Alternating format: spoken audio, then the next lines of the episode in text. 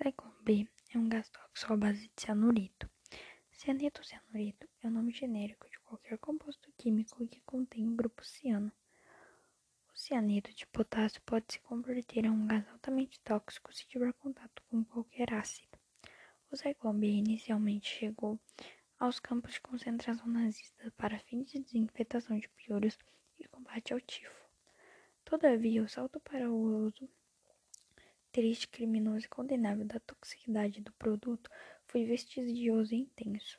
Já em setembro de 1941, experimentaram no campo principal para o extermínio de massa de seres humanos. As primeiras vítimas foram 600 prisioneiros de guerra soviética e 250 prisioneiros doentes. A primeira câmara de gás foi implantada numa sala que era parte do crematório. Antes do uso do B, outros agentes tóxicos foram pensados e ensaiados para fins de extermínio humano em massa. Este composto foi escolhido por proporcionar com eficiência uma morte rápida. O produto é conhecido pelo seu uso pela Alemanha nazista e assassinou aproximadamente 1,1 milhões de pessoas nas câmaras de gás.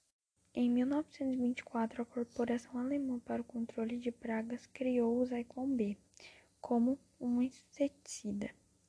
O produto, baseado na ação tóxica do ácido gás cianídrico, trazia o cianeto aplicado a um veículo poroso.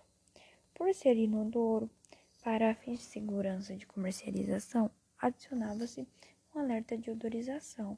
O uso da palavra Zyklon continua a provocar reações negativas de grupos judeus.